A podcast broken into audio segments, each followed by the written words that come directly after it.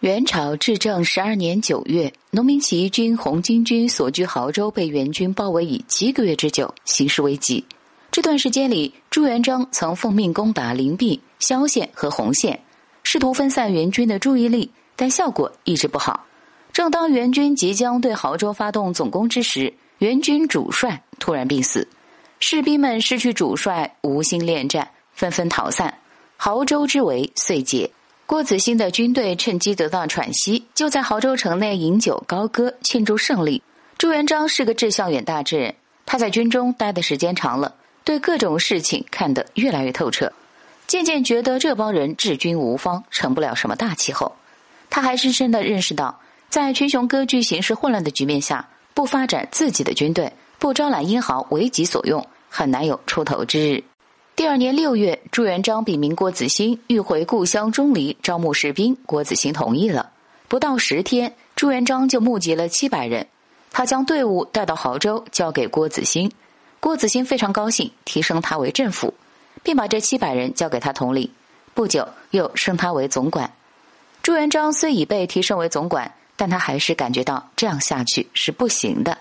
到第二年年底，朱元璋把自己统帅的七百人交给了别人。只带着徐达、汤和、吴良等二十四人离开了亳州，前往定远发展自己的势力。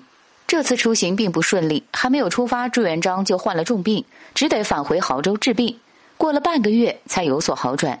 这时他听说张家堡驴牌寨屯居着一支三千人的民兵，主帅与郭子兴相识，现在正断了粮，处境艰难，机不可失。朱元璋觉得这是扩充势力的好机会。他不顾大病初愈，找到郭子兴，请求派自己前去招降。郭子兴问：“带多少人？”朱元璋说：“人多一生疑，带十人就可以了。”郭子兴也不勉强，便派给他十个人。朱元璋带病走了六天，才到达张家堡。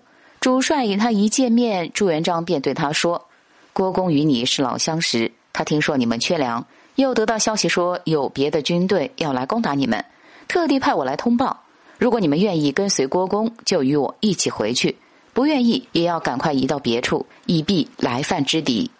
主帅想了半天，也没有想出好办法。他见朱元璋说的真诚，就与他交换了信物，答应收拾好行装，就到亳州归附。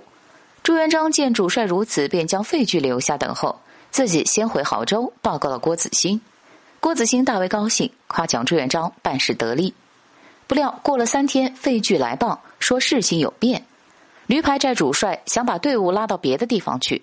朱元璋立即带着三百名士兵赶去，费尽唇舌劝主帅归附郭子兴，但主帅仍是犹豫不决。朱元璋便定下一计，让人请主帅议事，乘机将他挟持而去。离开营寨十余里后，又派人到寨中传话，说主帅已经选好了新的营地，让部众移营。部众信以为真，便烧了营寨跟去。主帅见大势已去，无可奈何，只得投靠于他。紧接着，朱元璋又带兵去豁鼻山招降了以秦把头为首、占上为王的草寇八百余人。朱元璋对收编来的队伍进行了集中训练，在较短时间内使他们的战斗力有了明显提高。不久，他率领这支部队攻克了屯居横剑山的庙大亨武装，使庙大亨投降。这样不到半年。朱元璋的部队就发展到了十几万人，势力逐步壮大，为日后统一全国打下了坚实的军事基础。